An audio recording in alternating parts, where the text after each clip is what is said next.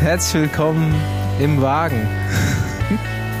Heute äh, aus aktuellem Anlass ähm, müssen wir unseren Namen leicht abkürzen, denn unser Besen ist äh, in Polizeigewahrsam auf einer balearischen Mittelmeerinsel. Ich bin Bastian Marx. Moin Moin, Paul Voss. Und ich bin Andreas Stauf. Ja, da hat sich Ulle äh, wieder was geleistet. Ist einfach mal mit, mit unserem Besen bewaffnet äh, bei Till Schweighöfer über den Zaun geklettert und wollte Matthias Paus Maul hauen. Ach nee, äh, ein bisschen anders. Jedenfalls, äh, Bruce Lee war, glaube ich, auch mit am Start. Nee, Jackie Äh, Chan war's. Jackie Chan. Ähm, gab es noch Kung-Fu-Kämpfe und alles drum und dran. Bisschen RTL 2 äh, reif die ganze Geschichte. Ja, Basti, der atmet schon ganz schwer. Der, dem geht das Ganze ein bisschen näher. Ähm, Wir wollten eigentlich schon drüber reden. Staufi, Paul und mir sind über verschiedene Ecken natürlich immer aus zweiter Hand schon in den letzten Wochen immer wieder Geschichten zu Ohren gekommen, dass es Ulle nicht so gut geht da auf Malle, wo er jetzt sitzt. Und ähm, ja, keine Ahnung, also mir geht das persönlich schon immer so ein bisschen nah. Ich weiß nicht, ob ich da ähm, irgendwie einen anderen Zugang zu habe. Auf jeden Fall ist das ja dann die Woche total eskaliert und ähm, habe irgendwie ein, zwei Tage vorher noch im Vereinschat unseres Clubs kurz so eine Story erlebt, die mich schon irgendwo wieder wütend gemacht hat und einen Tag später ist das dann passiert, wo jemand einfach nur, es ging um das Bergzeitfahren des Vereins, was die Vereinsmeisterschaft ist und es wurde darüber diskutiert, ob man Auflieger fahren darf. Dann postet jemand ein Bild von Ulle vom Bergzeitfahren Alpe d'Huez mit Aufliegern und sagt, hier Ulle ist da auch mit Aufliegern Bergzeitfahren gefahren. Also darf ich das auch. Und ich habe das direkt kommentiert mit ja, das ist ein Argument. Das ist auf jeden Fall das, dann ist- das ist Ulle approved. Genau, das ist your argument is valid, habe ich drunter geschrieben.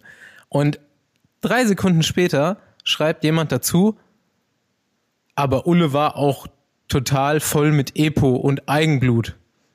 Als einziges Statement. Und keine Ahnung. Ist jetzt auch ein Argument. Ist, ist, auch ein ein, Argument. ist ein Argument, aber tut überhaupt nichts zur Sache in dem Moment. Und wen bringt das im Leben auch nur einen Zentimeter weiter, das in dem Moment zu sagen? Ich kann es einfach nicht verstehen. Das ist für mich diese typische deutsche Doppelmoral, jemanden total abzufeiern im einen Moment und dann fallen zu lassen.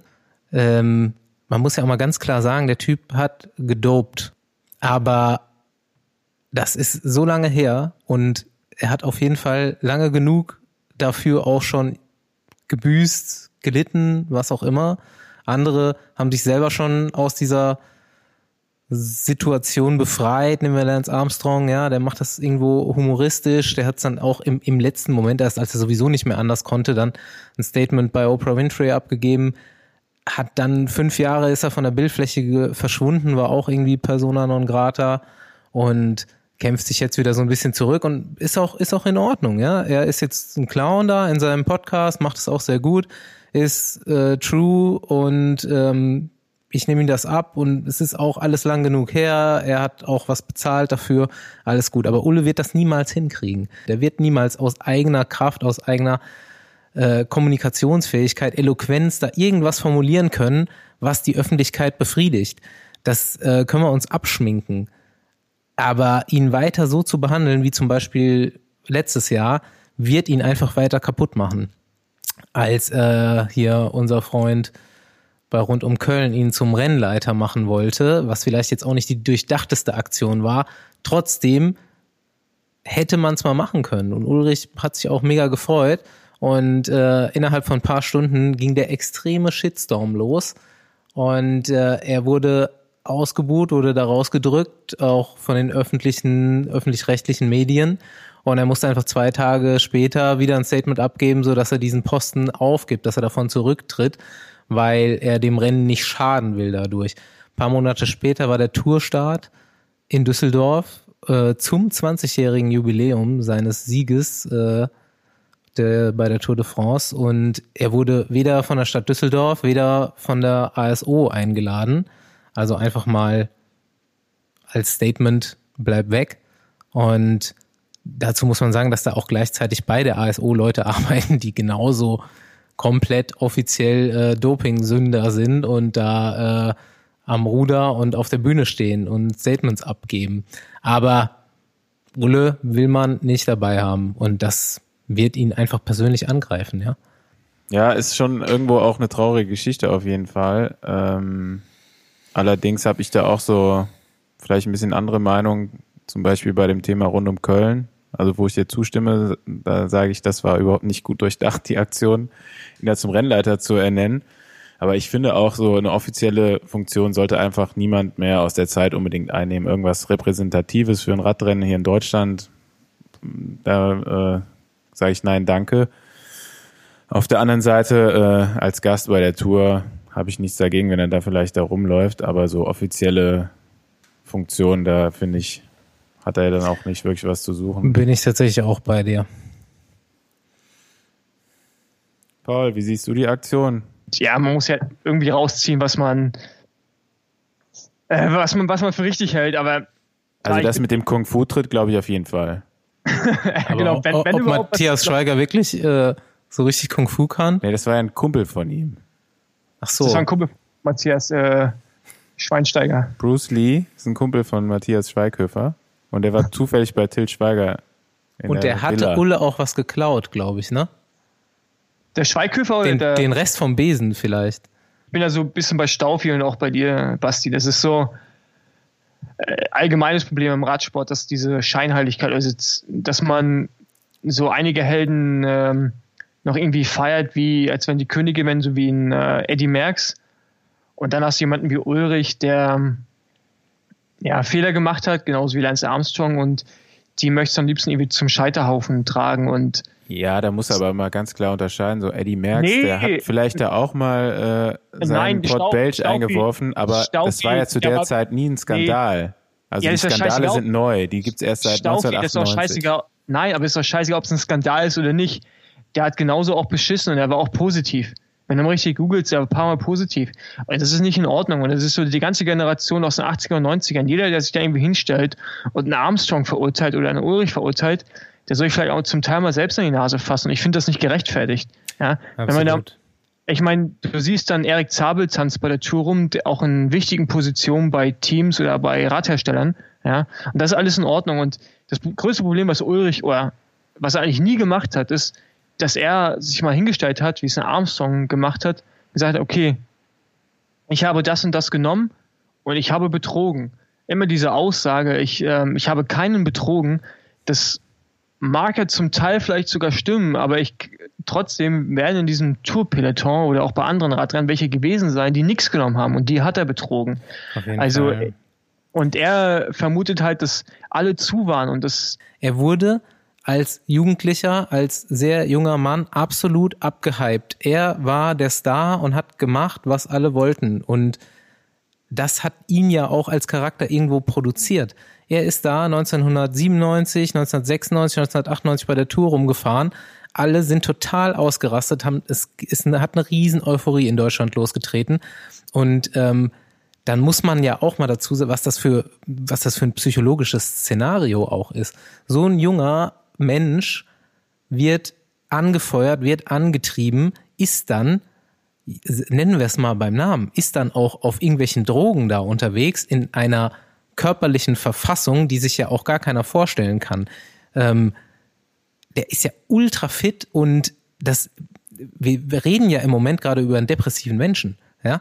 Der ist in einem absoluten High in dem Moment, dann ist das rum, der hat das Teil gewonnen, in den nächsten Jahren gewinnt er das nicht mehr, kommt nicht mehr in diese Verfassung, gleichzeitig lässt ihn das Kollektiv der Menschen, die ihn angefeuert haben, total fallen.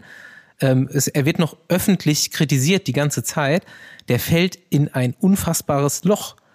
Und das ist kein Mensch, der sonderlich selbstreflektiert ist, der kommt da nicht mehr raus. Und er ist auch seitdem da nicht mehr rausgekommen. Er hat es noch ein paar Mal probiert, es haben versucht, ihm ein paar Leute zu helfen, aber es geht halt bergab und mir geht's ganz wenig im Moment um diesen Vorfall, der da passiert ist auf Malle, sondern um den Menschen Ulle, dem es nachweislich immer, immer schlechter geht. Und wir müssen uns klar machen, da kann noch was richtig Schlimmes passieren in nächster Zeit.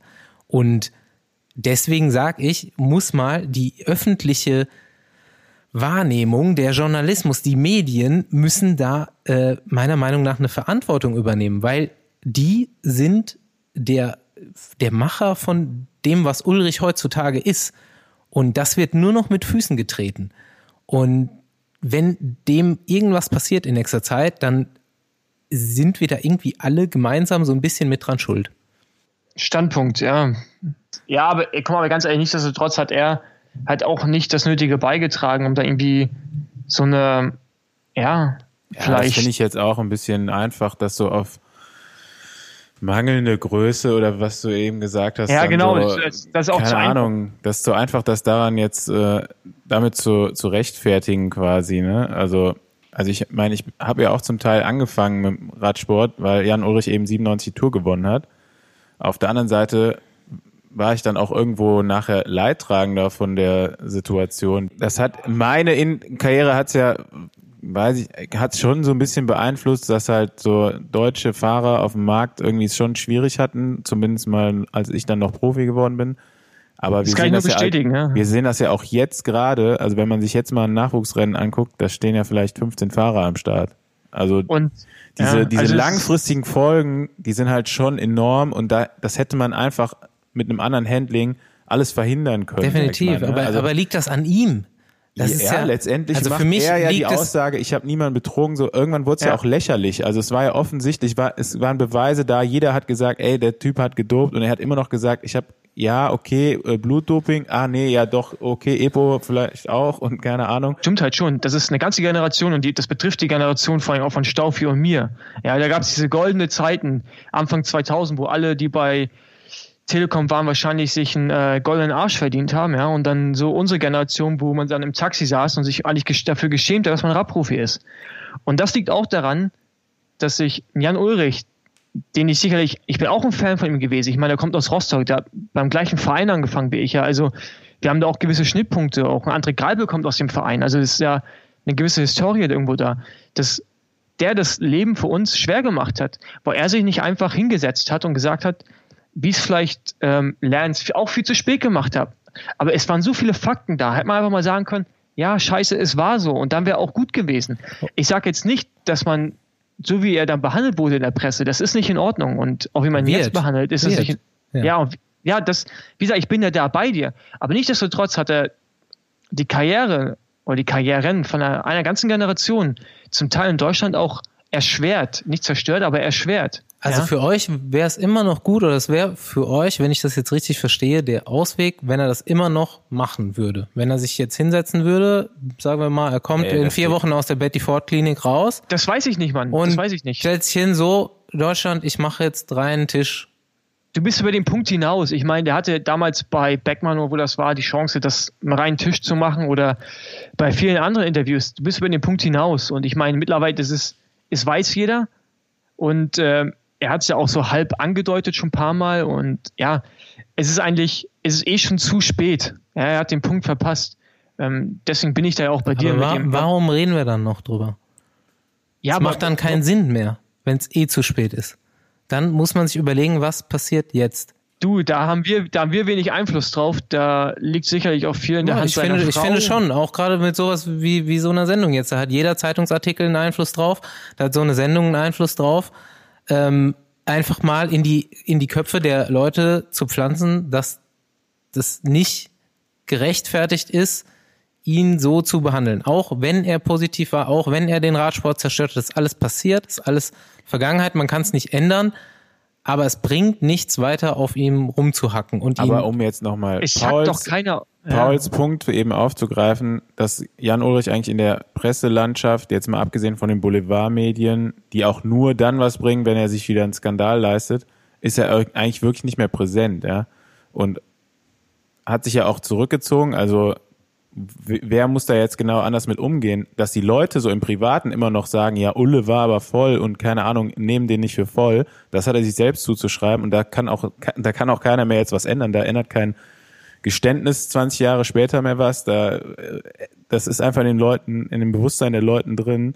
Aber auf jeden Fall ist es vielleicht so ein Auslöser, wo man mal checkt, ja, keine Ahnung, es hat jetzt vielleicht nichts mehr damit zu tun. Vielleicht sind solche Sachen auch, und ich habe das ein paar Mal die Woche auch gelesen auf Facebook, auf irgendwelchen Kommentaren, vielleicht auch auf Artikeln, dass man das jetzt vielleicht mal gesondert von dem Radsport Tour de France Thema sieht, was da gerade passiert. Und vielleicht entwickelt sich dadurch sogar was Gutes. Ich hoffe, dass es irgendwie rechtzeitig für ihn kommt. Wirklich alles andere als einfach. Aber ähm, es war mir trotzdem wichtig, da die Geschichte nochmal von mehreren Seiten anzusprechen. Ähm, wir hatten das, wie gesagt, vor zwei, drei Wochen schon mal vor, ähm, ein Ulle-Rescue zu starten. Und das machen wir dann einfach heute mit dem Appell, wer Bock drauf hat, äh, seid, seid einfach mal lieb zu Ulle. Wie wird man eigentlich Profi, Staufi? Als du noch irgendwie Juniorenfahrer, U23-Fahrer warst oder was? Bist ja ganz gut gefahren. Ist auch so ein paar Etappen gewonnen hier und da. Da ist ja auch das ein oder andere äh, Rennen, wo die Profiteams vielleicht auch drauf schauen. Klappt das dann einfach? Kommen die auf dich zu? Ähm, ja, ich hatte ja in meiner letzten Saison als U23-Fahrer dann doch einige gute Ergebnisse gefahren. Also für meine damaligen Möglichkeiten und für meinen Rennkalender war das schon eine ganz gute Ausbeute, glaube ich. Und ähm, war mir dann eigentlich spätestens mit dem Etappensieg und mit dem Sieg der Punktewertung bei der Tour de l'Avenir, also der Nachwuchs-Tour de France, ziemlich sicher, dass äh, das für einen Profivertrag reichen müsste. Und habe mich daraufhin halt so ganz klassisch, wie sich jemand jetzt auf einen Job bewerben würde, auch bei den Teams beworben. Ist schön, dich hingesetzt, ein Word-Dokument erstellt. Ja, mit, so mit ungefähr. Hobbys, Lieblingsessen.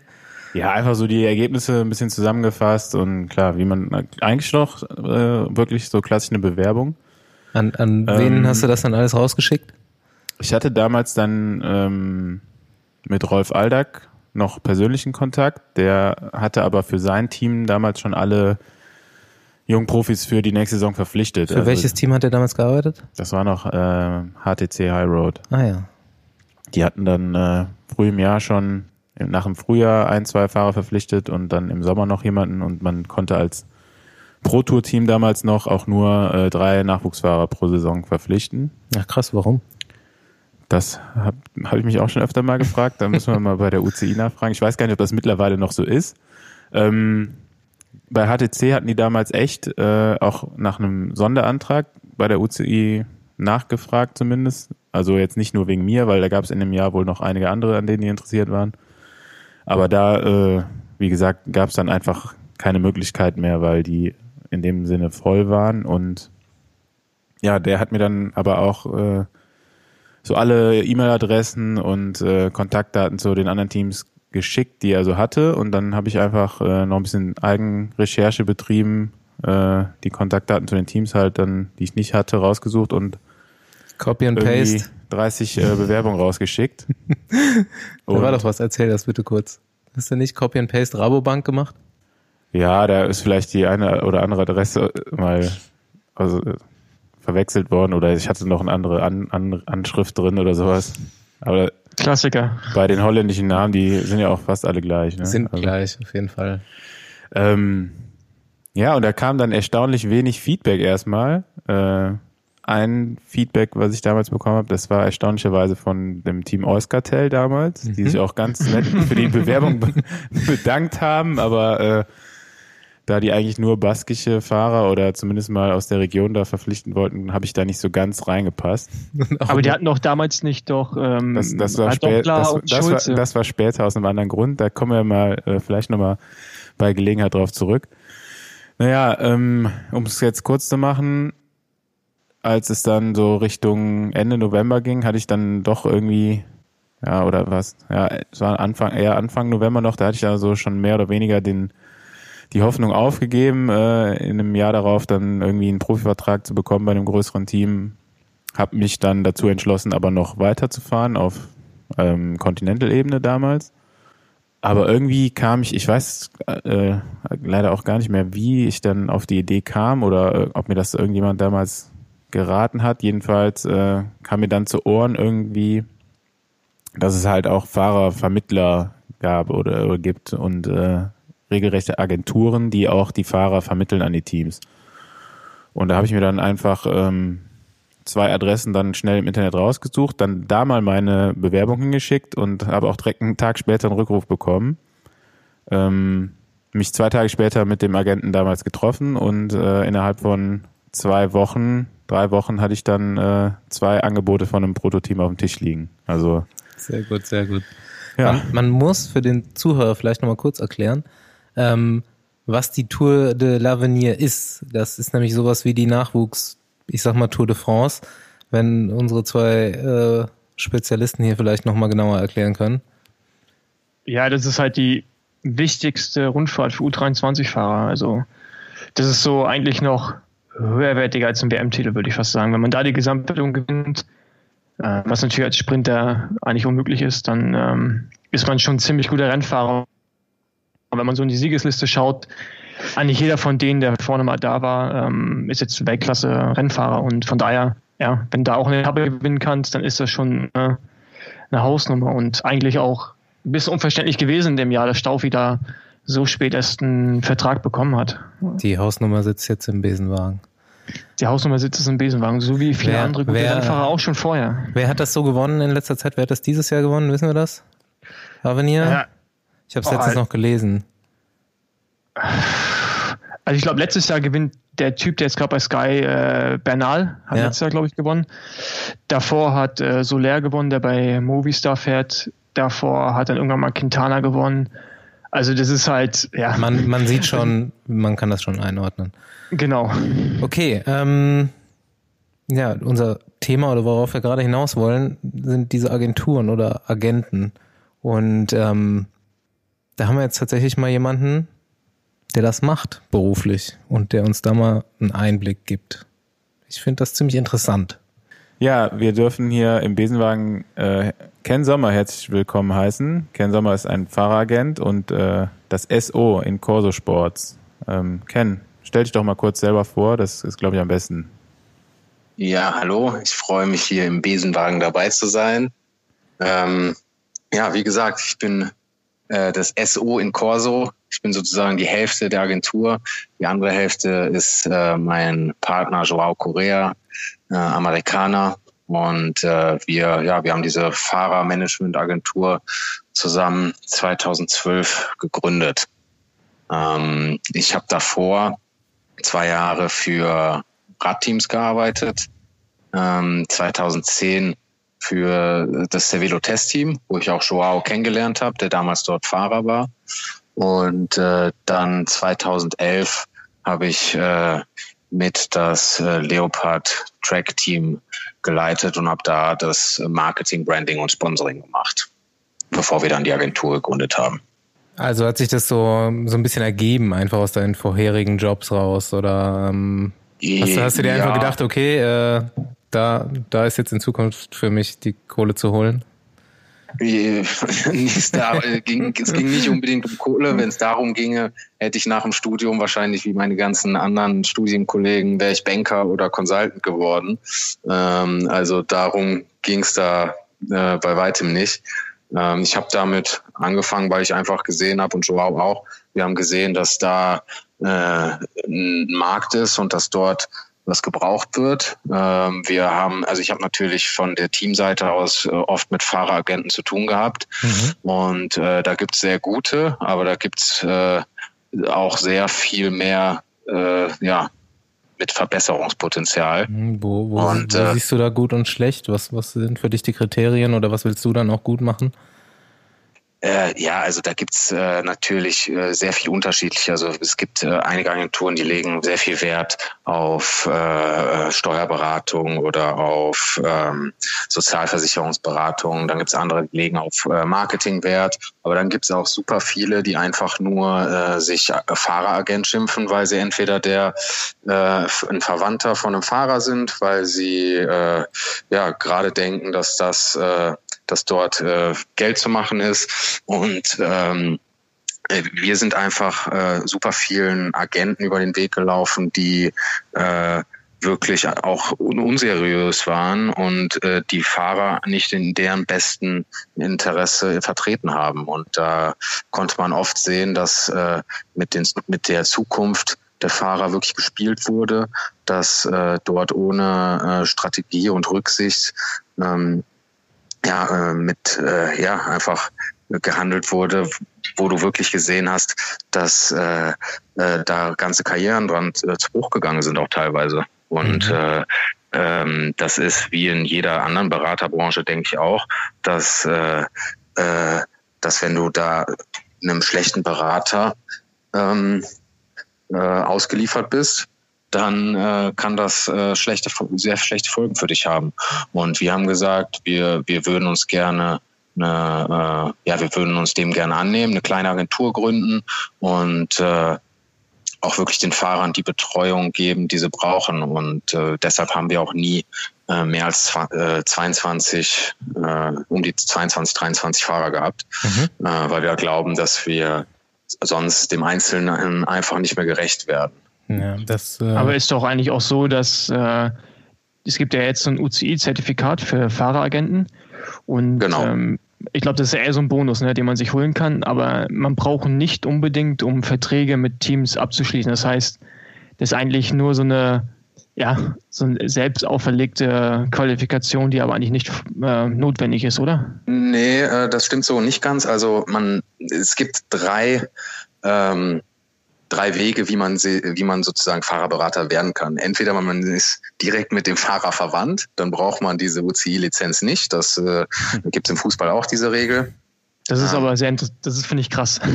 ja, das, das ist, so äh, das ist absolut, äh, wie du sagst, das ist äh, sehr krass. Und äh, ähm, ja, also ich verstehe nicht, wie alleine eine Verwandtschaft einem äh, äh, ja die Fähigkeit geben soll, ein guter Berater zu sein oder beziehungsweise überhaupt ein Berater zu sein. Und äh, ja, das ist die eine Möglichkeit, wie man Berater wird. Die andere ist, man ist Anwalt. Das ist ja schon mal, äh, sagen wir mal, um äh, Verträge zu verstehen äh, etc. ist das ja schon mal eine gute Voraussetzung. Ähm, oder man macht diese Fahrerlizenz. Also wenn man weder Anwalt noch ähm, Verwandter des Fahrers ist, dann muss man auf jeden Fall diese Lizenz haben. Äh, das wird jedoch meiner Ansicht nach von der UCI nicht, äh, nicht stark genug verfolgt. Mhm. Also ähm, ich, ich kenne auch viele Berater, die erfüllen keine äh, dieser drei Voraussetzungen und äh, sind trotzdem in dem Markt unterwegs. Wenn ich ein, wenn ich ein junger Fahrer wäre, der äh, denkt, dass er einigermaßen Rad fahren kann, würde ich auf jeden Fall zu dir wollen. Ähm, Ach, das ist schon mal sehr gut zu hören. ähm, aber, aber nochmal auf das, was Fossi sagt, ja. zu sprechen zu kommen, diese äh, Lizenz an sich ist meiner Ansicht nach auch nicht äh, schwer genug zu bekommen. Also das ist ein Test, der geht über ein paar Stunden.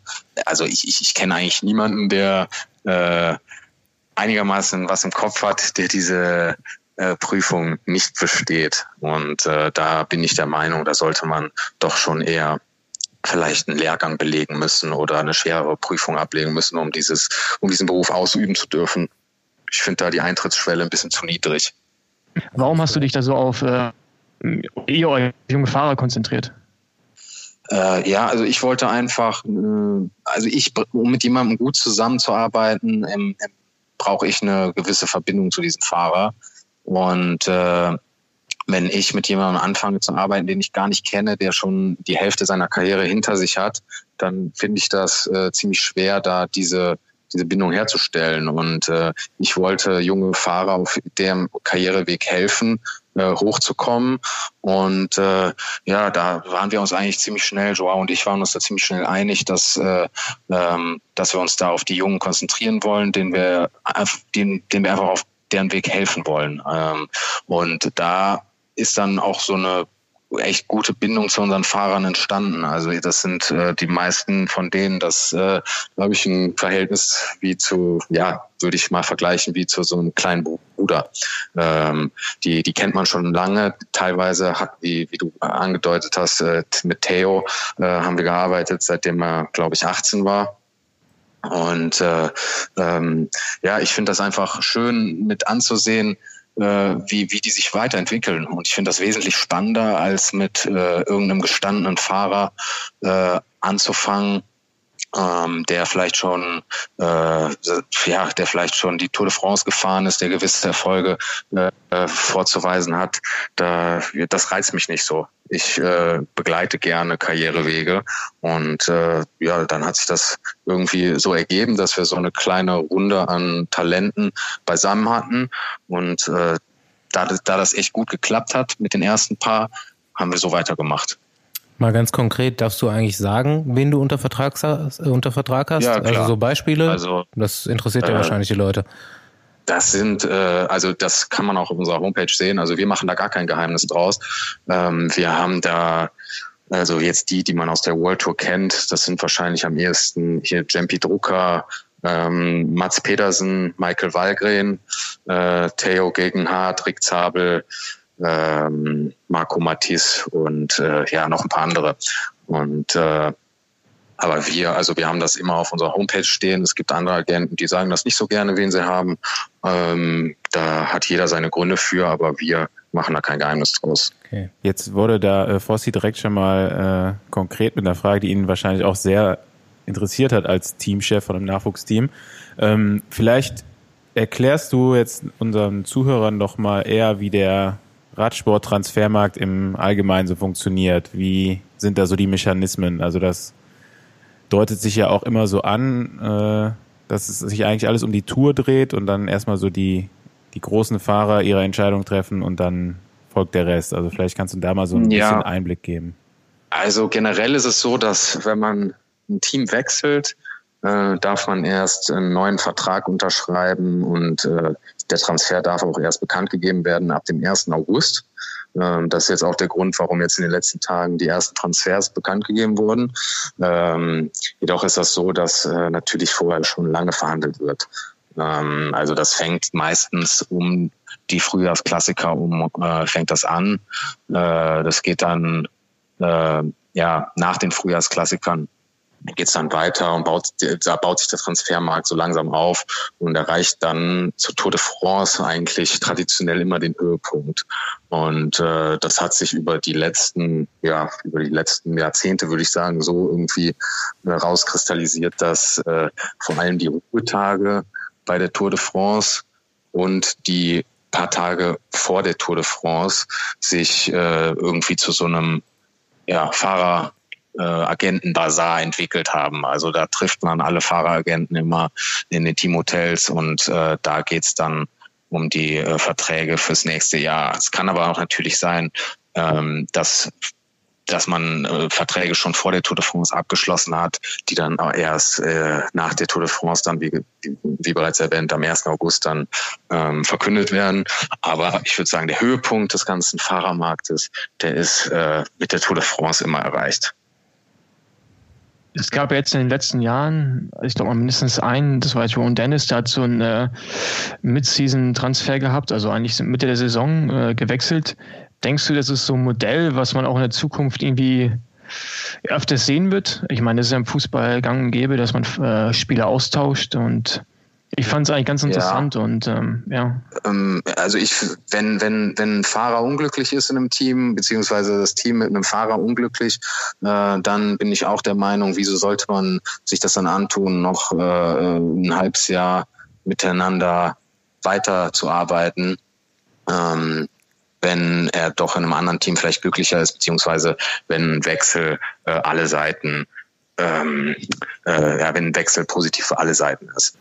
Es gibt ja jetzt natürlich einige Agenten im Sport, die auch ziemlich viele große Fahrer unter Vertrag haben, die auch dann ja einen gewissen Einfluss haben. Wie schätzt du das ein? Wie beeinflussen die dann auch damit den Transfermarkt? Also die können ja, Äh, auch ja. theoretisch den erstmal blockieren, um dann halt irgendeinen anderen Deal unter Vertrag, äh, unter Dach und Fach zu bringen und dann erst geben die anderen Fahrer frei. Also klar, also das äh, passiert immer wieder.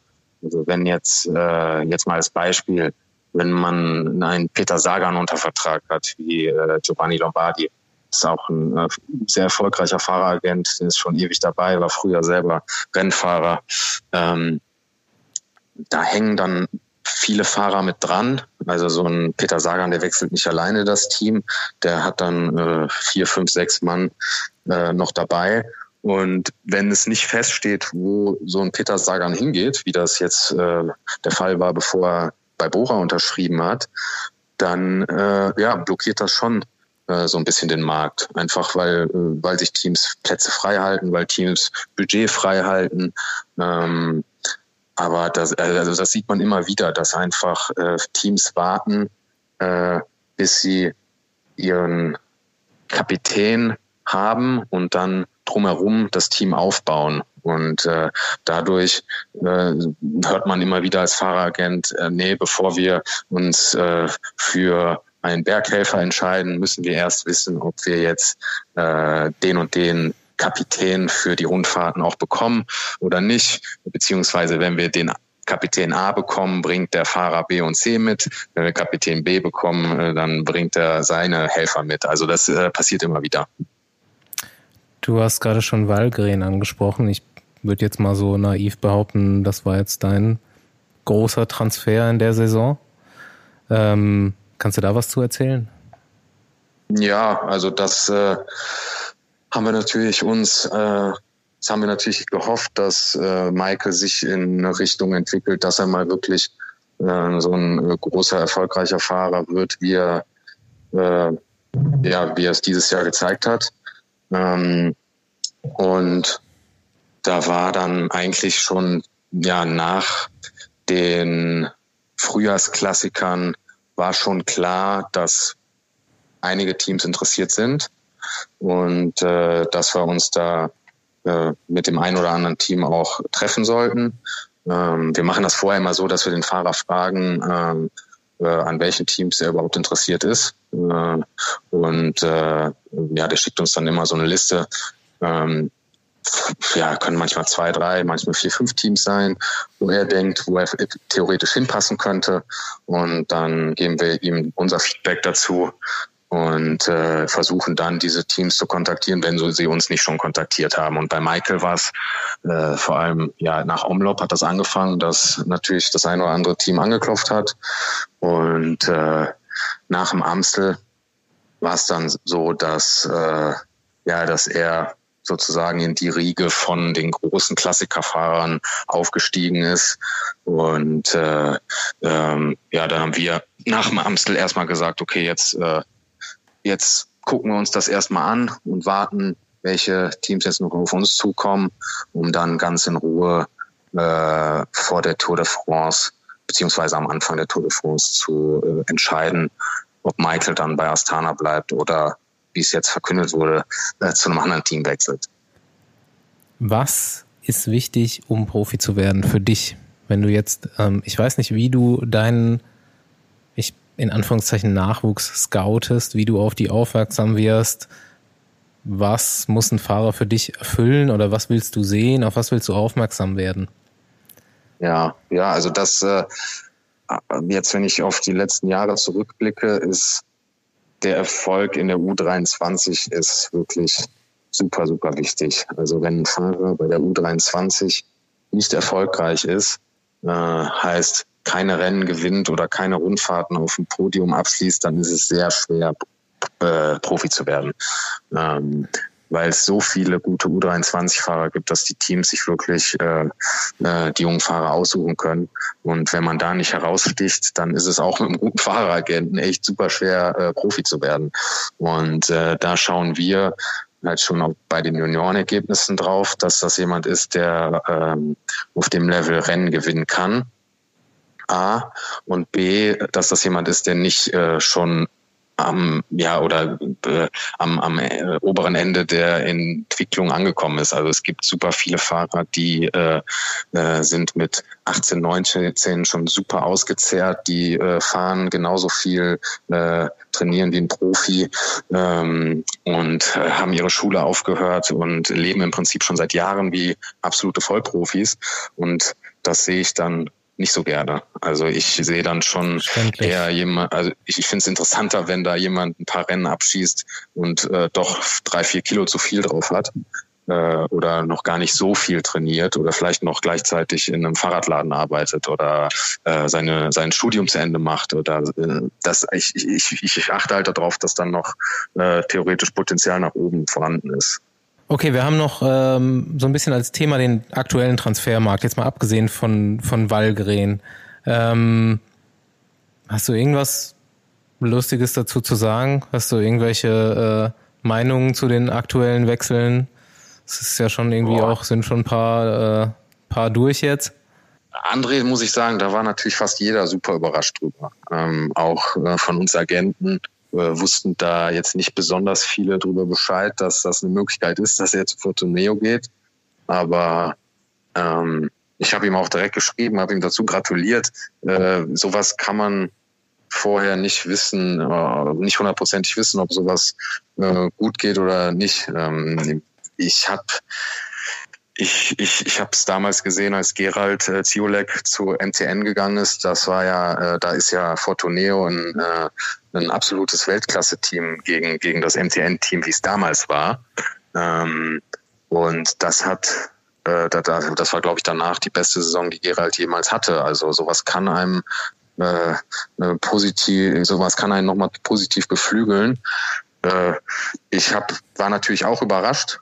Französisches kleines Team aber ja, ich, ich, ich äh, erlaube mir da noch kein Urteil, Urteil drüber zu fällen, bis ich äh, ihn nächstes Jahr auf der Straße sehe.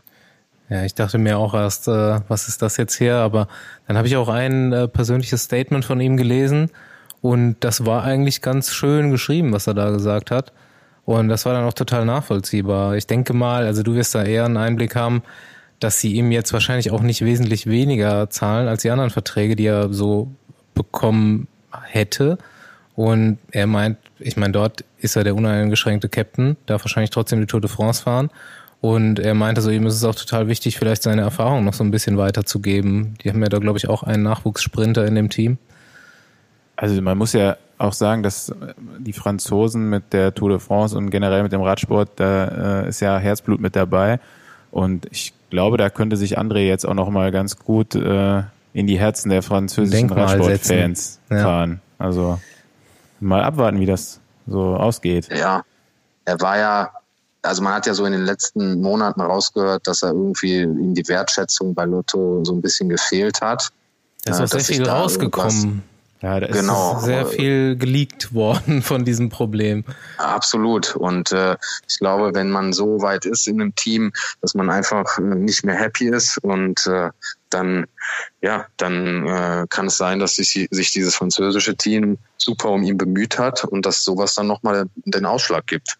Ist auf jeden Fall äh, der Transfer des Jahres vielleicht schon. Ähm was war denn so dein verrücktester äh, Deal, den du mal gemacht hast oder außergewöhnlicher Transfer? Jetzt nicht einfach nur so ein Nachwuchsprofi äh, in ein Team gebracht, sondern ja, vielleicht irgendwas anderes? Also wir, wir hatten schon so ein paar, die jetzt, äh, sagen wir mal, nicht die 0815 Transfers waren. Also der eine war bestimmt äh, von Linus Gerdemann.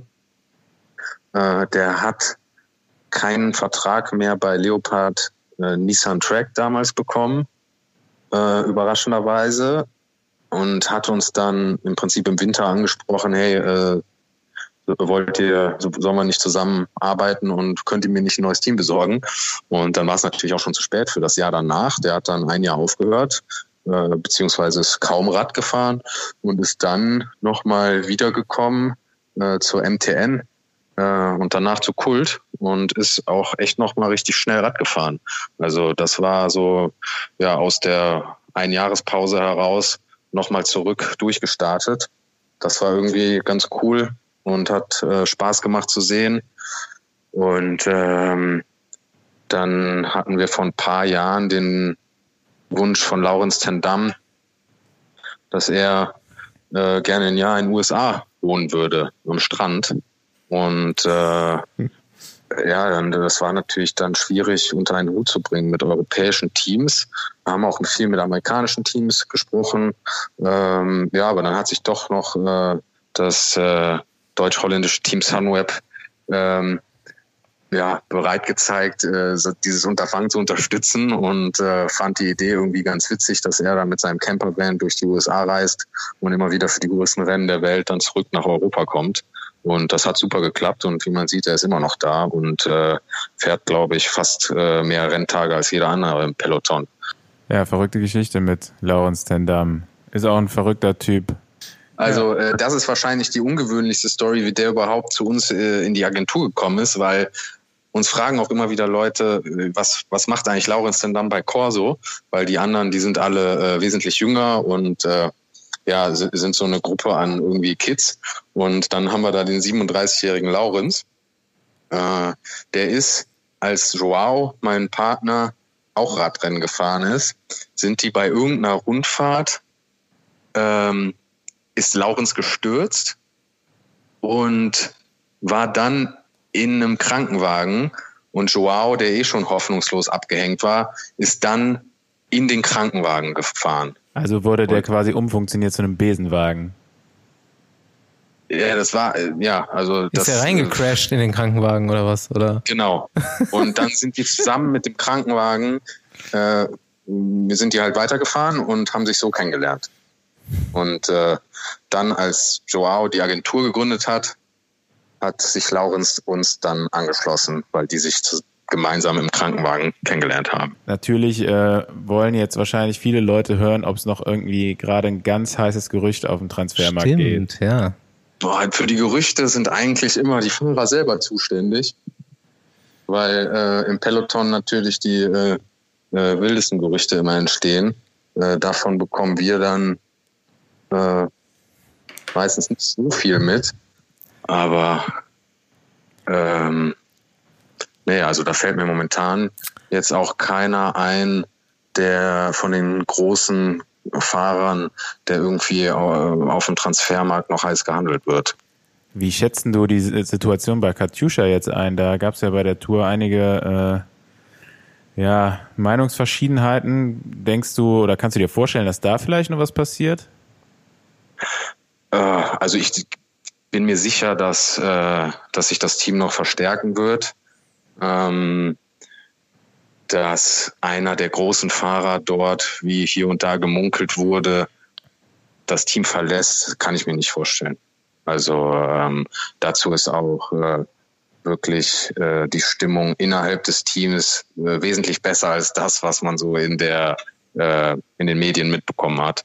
Also äh, ich habe da mit Rick drüber gesprochen und äh, die die Fahrer verstehen sich untereinander und die wollen da gemeinsam wieder rauskommen aus diesem Leistungsloch. Und ich glaube, die werden sich punktuell hier und da verstärken, aber dass da was Riesiges passiert, also ich gehe davon aus, dass das nicht so sein wird. Ich habe noch einen. Nämlich, hast du irgendeinen heißen Tipp, wer in Zukunft ein krasser Fahrer wird, wenn man jetzt noch nicht so auf dem Radar hat? Du vielleicht? Ja, also das kann noch ein paar Jahre dauern, aber ähm, Karel Wacek das ist ein Tscheche. Der ähm, Name ist gut auf jeden Fall.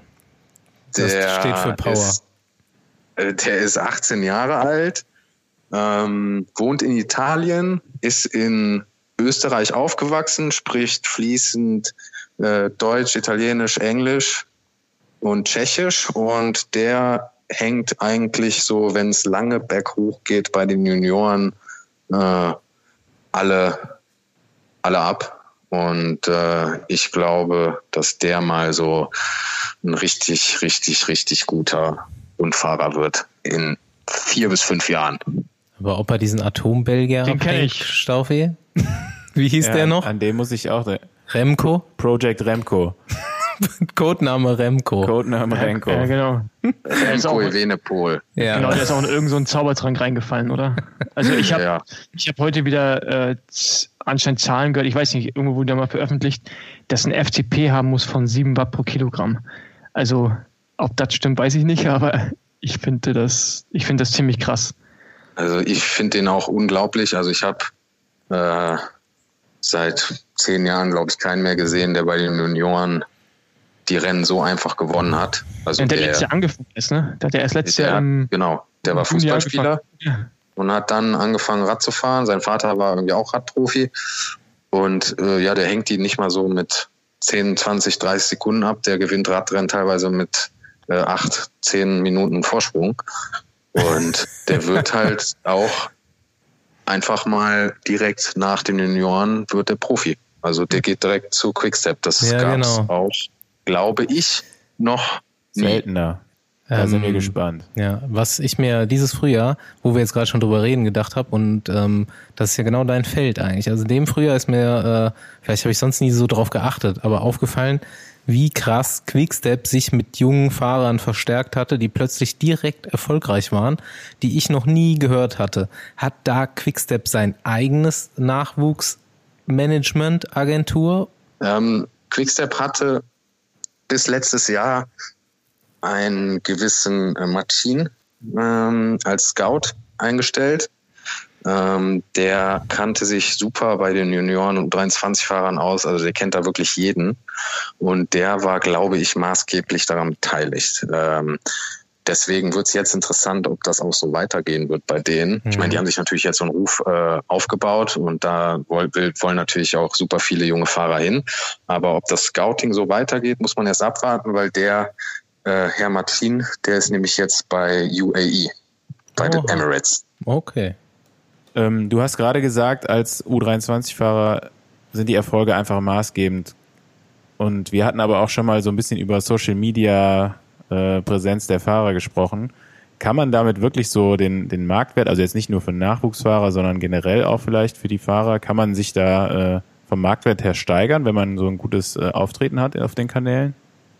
Ähm, na, also ich, ich würde sagen, der Durchschnittsfahrer kann damit, äh, also man kann damit jetzt keine riesen Unterschiede feststellen, wenn jetzt einer ein gute Social Media, äh, gute Social Media Channels hat oder nicht, dann wird das an dem Preis des Fahrers nicht unbedingt was machen. Aber wenn man jetzt äh, ja, wir hatten da vielleicht das Beispiel Ted King. Also der war jetzt nicht der Überfahrer, der war, würde ich sagen, durchschnittlicher Radrennfahrer, aber der konnte, äh, der konnte Blogs schreiben, der war super eloquent, der hat äh, die Sponsoren in seinen Social Media Kanälen äh, gelobt und äh, hat äh, da wirklich für sich einen guten Namen online aufgebaut.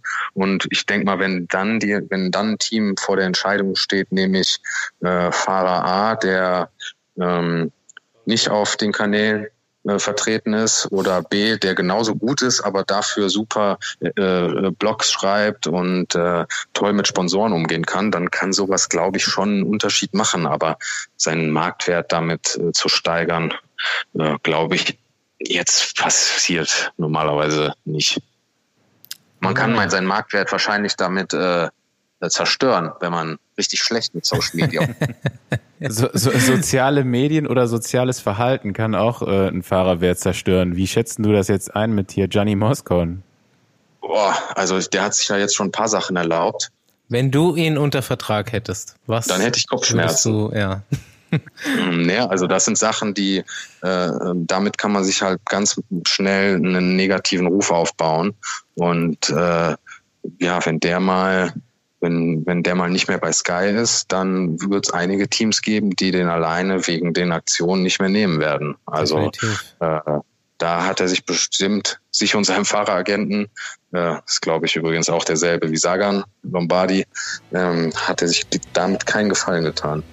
Ähm, dann bedanke ich mich, Ken, für deine Mitfahrt hier im Besenwagen. Danke. Wir, wir sind heute auf jeden Fall ein gutes Stück schlauer geworden. Da sind auch einige Sachen dabei gewesen, äh, von denen ich keine Ahnung habe. Die anderen vielleicht auch. Hat Spaß gemacht.